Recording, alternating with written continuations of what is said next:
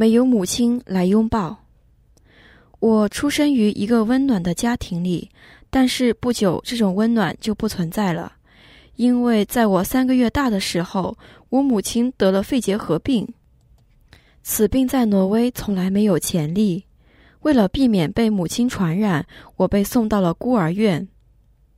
什么业力使得我要在孤儿院长大，不像其他人一样能享受到温暖的母爱？以及是什么缘故使得我搬家了十二次？你必须在孤儿院里长大，而且没有像他人一样得到母亲的爱护。这是因为前世你的职业为饲养动物，并当他们生下幼崽之后，就将他们的孩子卖掉。例如养鱼，不断将鱼苗分离，此业力来报应。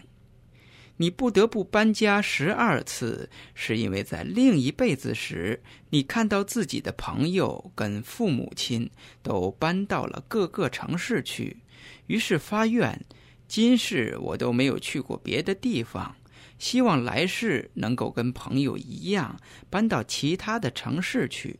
这样就能够到各地去旅游了。你如此反复的念头，使得这个愿力在今世来回报你，让你今生如愿。